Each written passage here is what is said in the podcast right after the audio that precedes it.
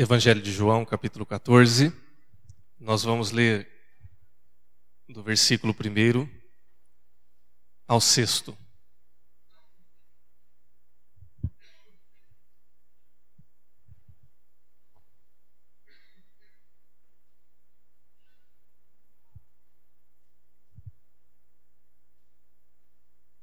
Amém? O texto da palavra de Deus diz assim: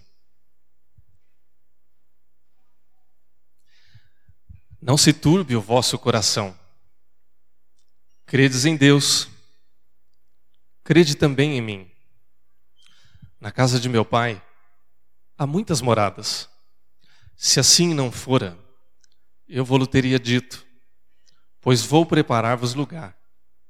E quando eu for e vos preparar lugar, voltarei e vos receberei para mim mesmo, para que onde eu estou, estejais vós também. E vós sabeis o caminho para onde eu vou. Disse-lhe Tomé: Senhor, não sabemos para onde vais. Como saber o caminho? Respondeu-lhe Jesus: Eu sou o caminho, a verdade e a vida. Ninguém vem ao Pai senão por mim. Vamos orar?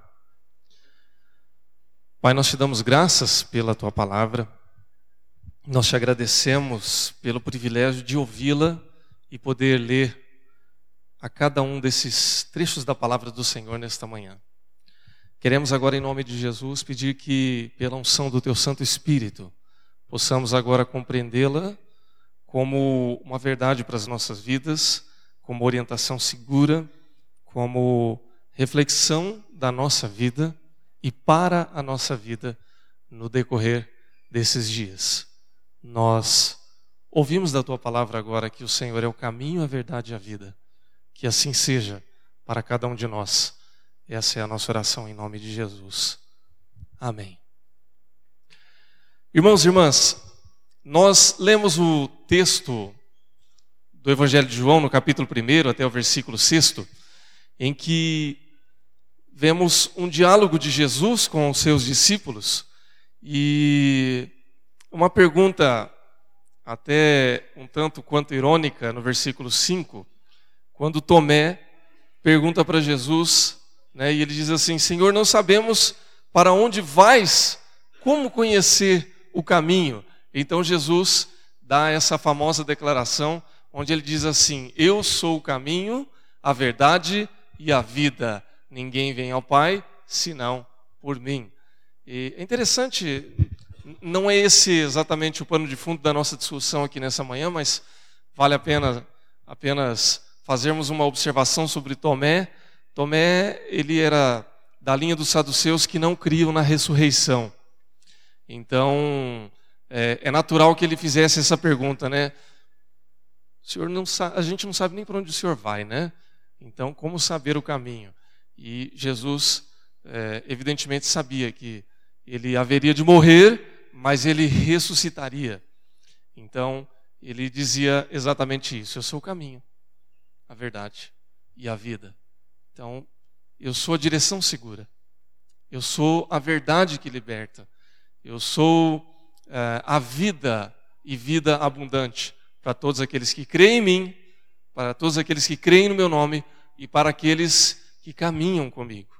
E é interessante porque ao longo da história, a ênfase em verdade e vida muitas e muitas vezes supera a ênfase de Jesus como caminho. E ao longo da história se apresenta muito a ideia de Jesus como a verdade que liberta, e está correto. Apresenta-se Jesus como a vida e vida em abundância, o que também está correto, ele é mas perde-se ao longo da história a perspectiva de Jesus como o caminho, que era como os cristãos no princípio eram conhecidos, como aqueles do caminho.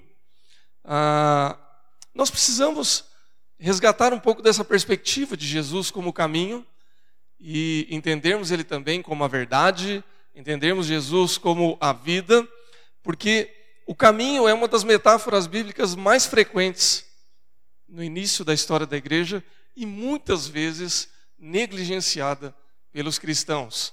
Então vamos refletir um pouquinho sobre cada uma dessas expressões.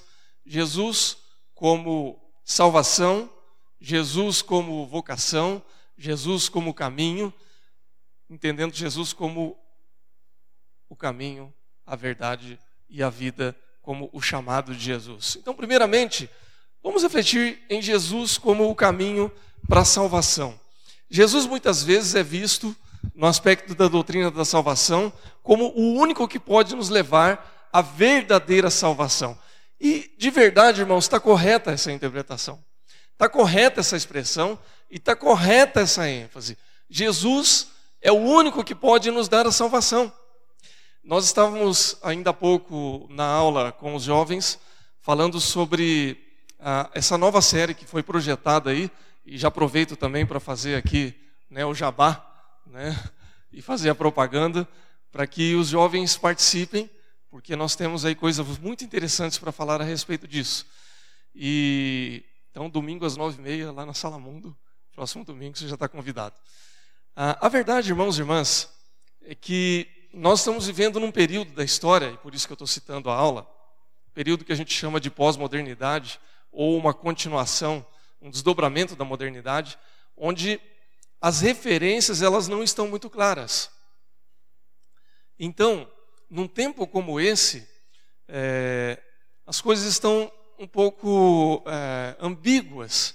Então, por exemplo, aquele que é herói não é tão herói, aquele que é vilão não é tão vilão. Estávamos comentando, por exemplo, a respeito da novela das oito, que agora está sendo muito falada por conta da tragédia da morte por afogamento do ator principal da novela, né, que realmente foi uma grande tragédia. E, mas nós estávamos comentando acerca do desdobramento da novela em si, em que ela é, foi desenvolvida num conceito artístico muito interessante e uh, com aspectos bem bacanas assim para quem gosta de uma estética diferenciada. Só que a história estava se arrastando muito por quê? Porque não havia um vilão muito claro.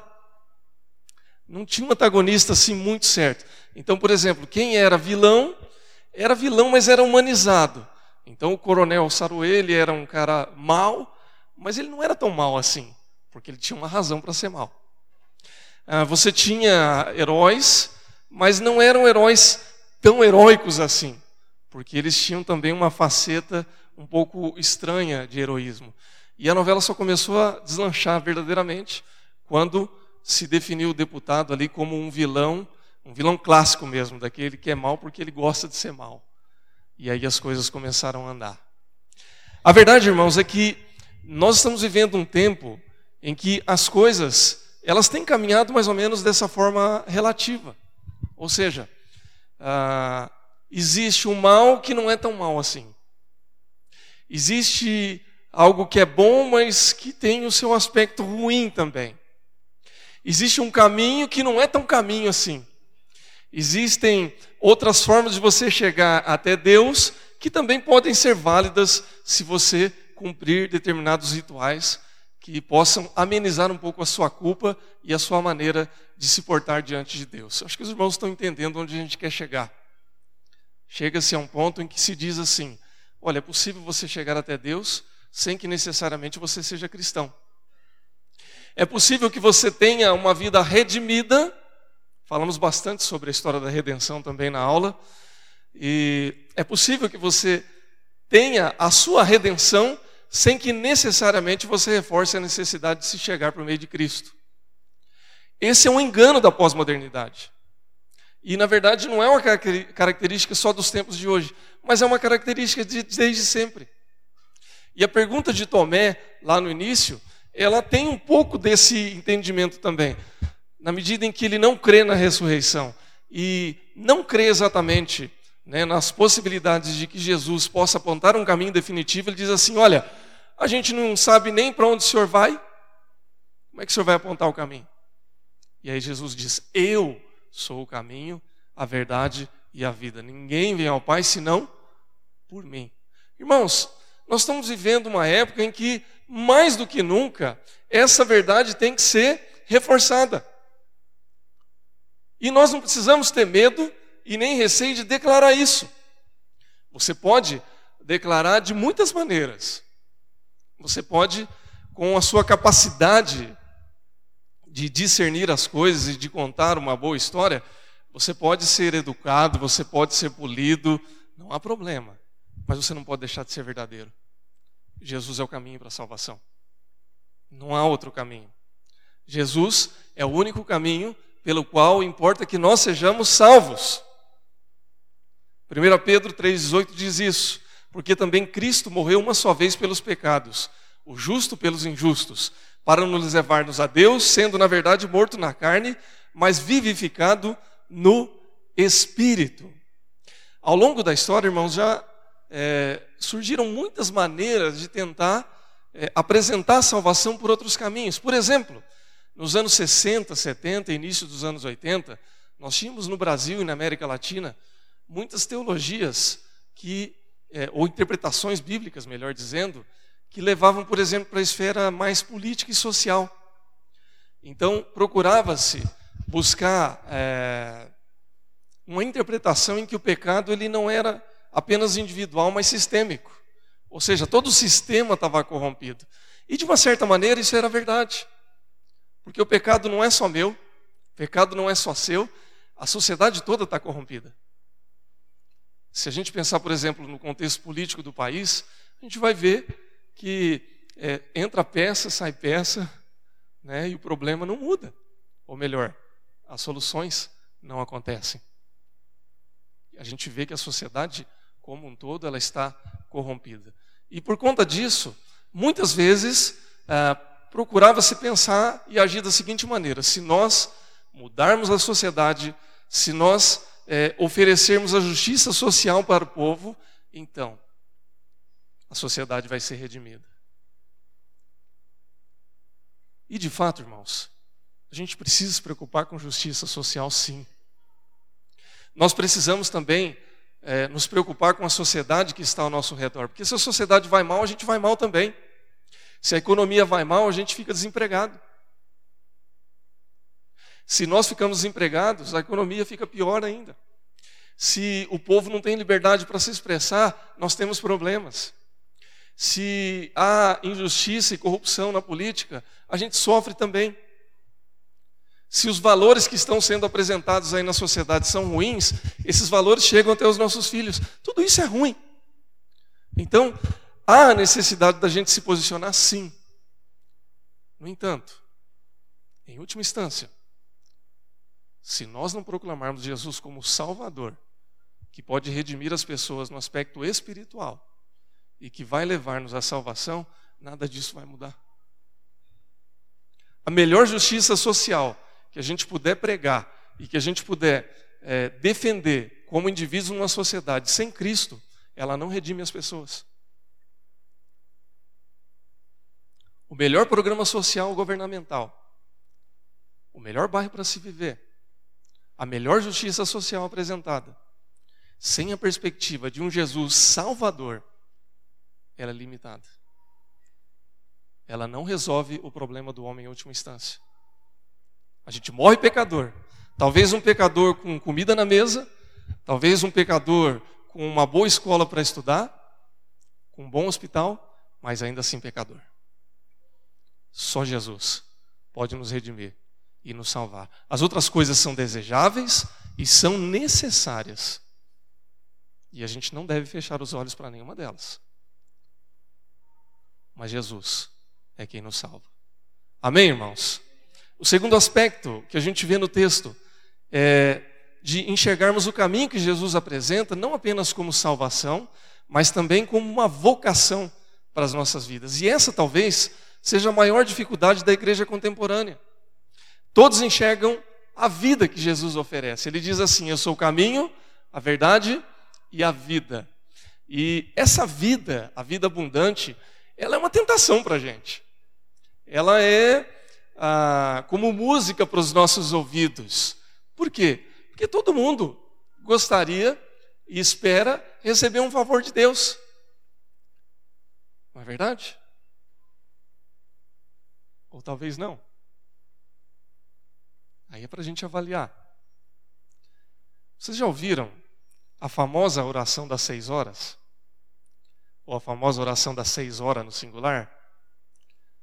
A gente tem uma reunião de oração, o irmão chega e fala assim, pastor, chama o pessoal lá e vê seis horas pelo meu problema. Ficou ruim trocadilho, né, irmãos? Ficou ruim. Vocês já ouviram falar que eu sou um pregador razoável e um péssimo contador de piadas, né? Se eu dependesse de stand-up e piada para viver, eu estava passando fome e ia precisar da justiça social que a gente estava falando anteriormente aqui, né? A, a brincadeira é, se a gente chega numa reunião de oração e diz assim, seis horas por mim, eu estou dizendo então que é a oração das seis horas. Agora o pessoal entendeu. Diz que quando a gente conta uma piada e depois tem que explicar a piada é porque ela não é tão boa. Sete e meio, né, Maurício? Para não perder a amizade. Nota sete e meio. Irmãos, a verdade é que quando a gente vive atrás de oração e pedindo para que as pessoas orem por nós, é, em uma certa medida, nós não estamos fazendo nada de errado.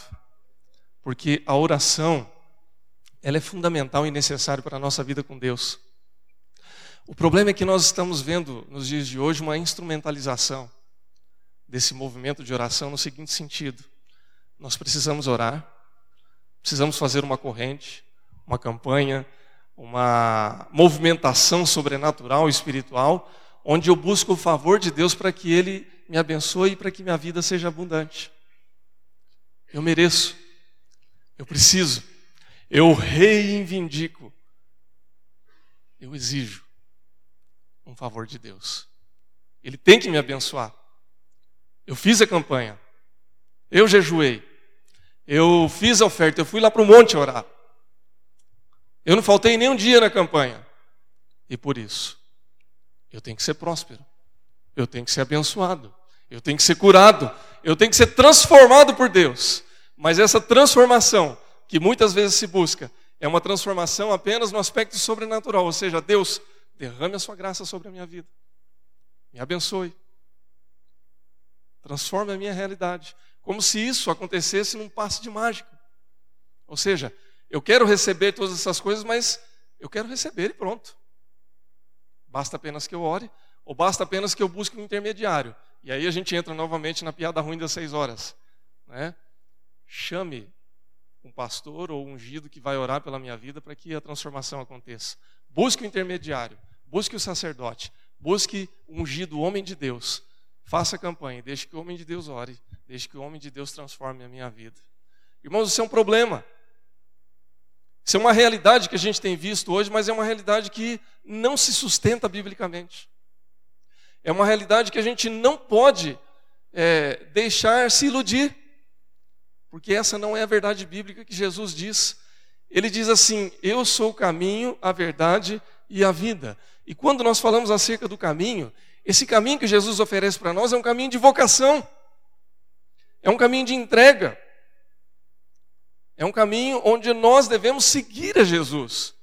Quando Jesus chama os discípulos, ele chega lá, por exemplo, no Evangelho de Marcos, no capítulo 1, a partir do versículo 15, depois 16, 17, ele diz assim: O tempo está cumprido, o reino de Deus está próximo, arrependei-vos e crede no Evangelho.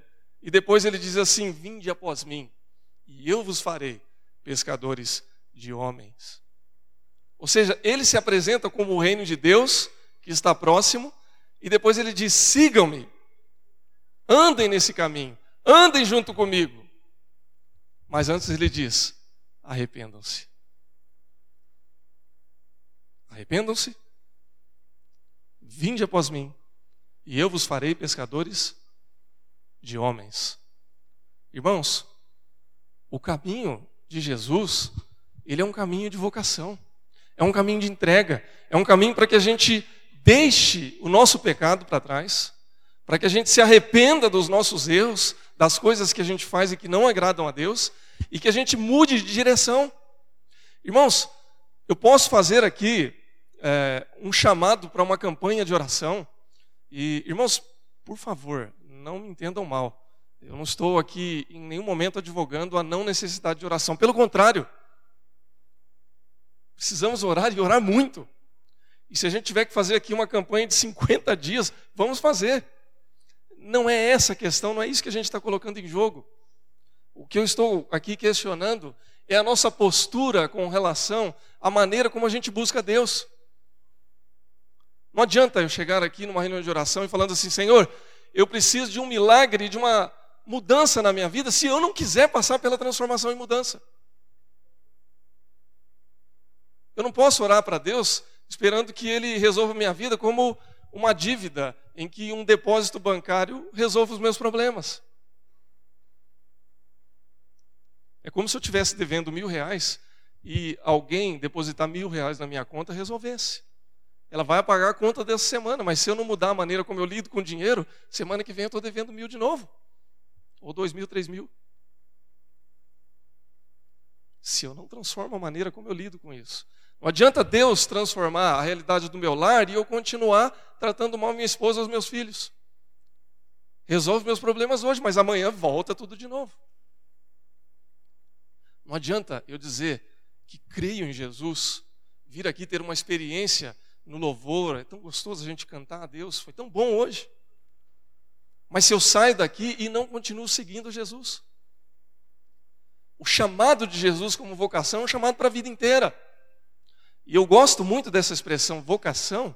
Nós vimos aí anteriormente, é, em algumas aulas e alguns estudos que nós fizemos, por exemplo, sobre fé e trabalho, em que o trabalho ele se torna uma vocação de Deus para a nossa vida, porque a gente é cristão em todos os lugares em que a gente vai. Eu sou um chamado, um vocacionado de Deus em todos os lugares em que Ele me coloca, mas eu só sou se eu entendo esse chamado de Jesus para a minha vida. É um envolvimento pessoal que não tem mais volta. Vocês entendem, por exemplo, a dificuldade do jovem rico, quando ele chega para Jesus e diz assim: Eu quero seguir o Senhor. E aí, Jesus, conhecendo o coração daquele jovem, ele diz assim: Então volta, dá tudo que você tem, depois me segue. Esse jovem não consegue acompanhar Jesus. Por quê? Problema era a riqueza daquele jovem? É, a riqueza é um mal em si? Não. O problema era o coração do jovem. E Jesus, como filho de Deus, ele já sabia que a dificuldade daquele jovem em se envolver verdadeiramente com Jesus era a riqueza. Só por isso. Só por isso. A gente tem vivido um tempo hoje em que essa é uma das grandes dificuldades. As pessoas querem os benefícios de Jesus, querem as benesses de ser parte de uma igreja ou de conhecer a Deus, mas não querem se envolver com Deus. Querem oferecer uma troca para Deus, mas não querem caminhar com esse Deus. Isso é um problema. E esse é o chamado de Jesus para nós. Seguir a Jesus é uma vocação, é algo que envolve toda a nossa vida. E não dá para separar o que Jesus diz do que ele faz. Não dá para separar o que ele diz para nós também do que o que nós devemos fazer e realizar caminhando com ele. Amém, irmãos? Por fim, nós vemos o caminho de Jesus como identidade. Ah, é interessante porque a gente vê alguns trechos da palavra de Deus em que ah, mostra os primeiros cristãos como aqueles do caminho. Essa palavra cristão ou cristã, ela é bem posterior, ela já vai aparecer já depois no primeiro, segundo século, quando os cristãos são assim denominados. Mas antes, eles eram conhecidos como os do caminho. Por exemplo, lá em Atos 9, versículo 2 diz assim, é, Paulo, né, falando a respeito do apóstolo Paulo. Ele pediu cartas para as sinagogas de Damasco, a fim de que, caso achassem alguns que eram do caminho, assim homens como mulheres, os levassem presos para Jerusalém. Atos 19, 9 diz assim: Visto que alguns deles se mostram empedernidos e descrentes, falando mal do caminho diante da multidão, Paulo, apartando-se deles, separou os discípulos, passando a discorrer diariamente na escola de Tirano. Atos 19, 23 diz assim: Por esse tempo houve grande alvoroço acerca do caminho. E por aí vai, Nós poderíamos citar Atos 22, 4, Atos 22, 24, 22 e daí por diante. Então, os primeiros cristãos, eles tinham uma identidade própria. E essa identidade era aqueles do caminho. Irmãos, eu me lembro quando eu era adolescente e eu tive que mudar de escola algumas vezes na adolescência porque eu estudava em escola pública e eu sou do antes e do depois, né? Eu sou do antes da época em que tinha greve nas escolas e sou da época do depois também. Né? Quem estudou na escola do início dos anos 80 até o início dos anos 90 passou por essa transição, né? Ah, o que já demonstra um pouquinho a minha idade também. Né? Ah, enfim, aí você vai fazendo as contas você vê que já passaram aí 20, 30 anos e, e o tempo está passando. Mas o que, que eu quero dizer com isso? Quando eu mudava de escola, então você tem uma adaptação. Você chega numa escola nova, a turminha já está formada e você é o de fora, né? E aí você tem que fazer amizade nova, você tem que se conhecer e ser conhecido. E aí quando é, eu fui apresentado nessa nova escola, então tinha aquela dinâmica de apresentação é, no começo das aulas, e aí a pessoa falava: oh, meu nome é fulano de tal, eu tenho tantos anos, eu moro em tal bairro da cidade, e eu gosto disso, gosto daquilo, e algumas preferências. E aí, quando chegou a minha vez, falei: ah, meu nome é Alessandro Leonardo, mas pode me chamar de Leonardo, ou de Leo, Léo. Eu tenho, na época, 13 anos, né? Eu tenho 13 anos, ah, e eu gosto do Palmeiras. Tem gente olhando para mim falando assim, tá soberbo hoje o pastor, né? Eu tenho que controlar, meus irmãos, o meu pecado da soberba, porque hoje tá tá bom para falar que eu sou palmeirense, né? Desculpa aí. Mas o fato, irmãos, é que eu cheguei na aula e falei assim, eu sou palmeirense. Irmãos, hoje eu estou soberbo, mas você não sabe o que é ser palmeirense nos anos 80. Se você foi palmeirense nos anos 80, você sabe do que eu estou falando. Né? Então o pessoal olhou para mim e falou assim: Ah, tem 13 anos e nunca viu seu time ser campeão. E eu ouvi isso até os 16, 17 anos de idade. E a partir desse dia, até o segundo ou terceiro mês de aula, alguém chegava e falava assim: Ah, vamos lá chamar o Leonardo. Quem que é o Leonardo mesmo? É aquele palmeirense lá. Ah, quem que é aquele cara novo que chegou na escola? Ah, aquele palmeirense lá, o Leonardo. E por algum tempo, a minha identidade na escola era aquele palmeirense. No final das contas, eu achava legal, irmãos. Eu não tinha problema com isso. Mas é interessante porque é, ao longo da nossa vida, a gente tem alguns rótulos que nos definem, não é? Ah, quem que é o fulano? É aquele palmeirense, aquele corintiano. Quem que é? Aquele gordinho, aquele magrelo. Magrelo, né? Me identifico também. É, ou magrão, ou aquele magro, né? Quem que é? Ah, aquele cabeludo, aquele careca. A gente tem alguns rótulos que definem a nossa identidade, né? Aquele chato, aquela chata, né? aquele cara, enfim. A pergunta, irmãos, que a gente tem que fazer, e é uma pergunta bastante pessoal: será que em algum momento da nossa vida nós somos reconhecidos e identificados também como aqueles do caminho? Porque eu creio que esse é o desafio de Jesus para nós. Os primeiros cristãos, eles não eram conhecidos como o da igreja de Fulano ou da igreja de Ciclano, porque nem havia isso. Não havia ainda nenhuma denominação, não havia nenhuma igreja como instituição formada, havia o povo de Deus. E esse povo de Deus era conhecido como aqueles do caminho o caminho de Jesus. E era fácil conhecer os do caminho porque eles se comportavam de uma maneira diferente. Em Atos 2, por exemplo, quando a gente vê a ilustração da primeira igreja, os do caminho eram aqueles que se preocupavam uns com os outros, eram aqueles que não se dobravam a nenhuma outra confissão que não fosse a confissão do Senhor Jesus Cristo, eram aqueles que tinham desapego a ponto de atender as necessidades uns dos outros, eram aqueles que andavam em comunhão e que tinham uma alegria e uma singeleza de coração, porque Jesus fazia parte da vida deles. E ah, aí você pode usar o nome do caminho, você pode usar cristão, não importa, mas como é que nós somos conhecidos hoje? E como que nós devemos ser conhecidos? A palavra de Deus diz assim: que Jesus é o caminho, a verdade e a vida. E ninguém vai ao Pai senão por esse caminho, por essa verdade e por essa vida. O chamado de Jesus para nós significa que nós, se quisermos chegar ao Pai, precisamos também ser diferenciados. Nós precisamos crer nessa verdade, nós precisamos crer na vida abundante e nós precisamos seguir o caminho de Jesus. Será que nós somos conhecidos como os do caminho? Será que, além do rótulo que eu tenho, do Leonardo como o palmeirense, o magrão, uh, o caipira, né? prudentinho caipira, porta, porteira, portão, será que eu sou conhecido também como cristão? Como o seguidor do caminho de Jesus Cristo? Será que nós somos conhecidos assim?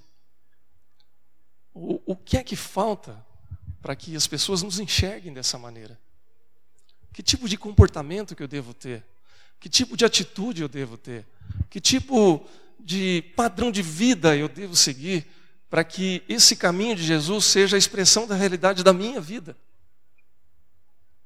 Para que outras pessoas possam enxergar isso em mim, em você, em nós, e nós sejamos verdadeiramente seguidores de Jesus Cristo? Essa é uma pergunta para a nossa reflexão, irmãos. E não apenas uma pergunta, mas um desafio para a nossa vida. É um desafio para cada um de nós. Que nós sejamos assim.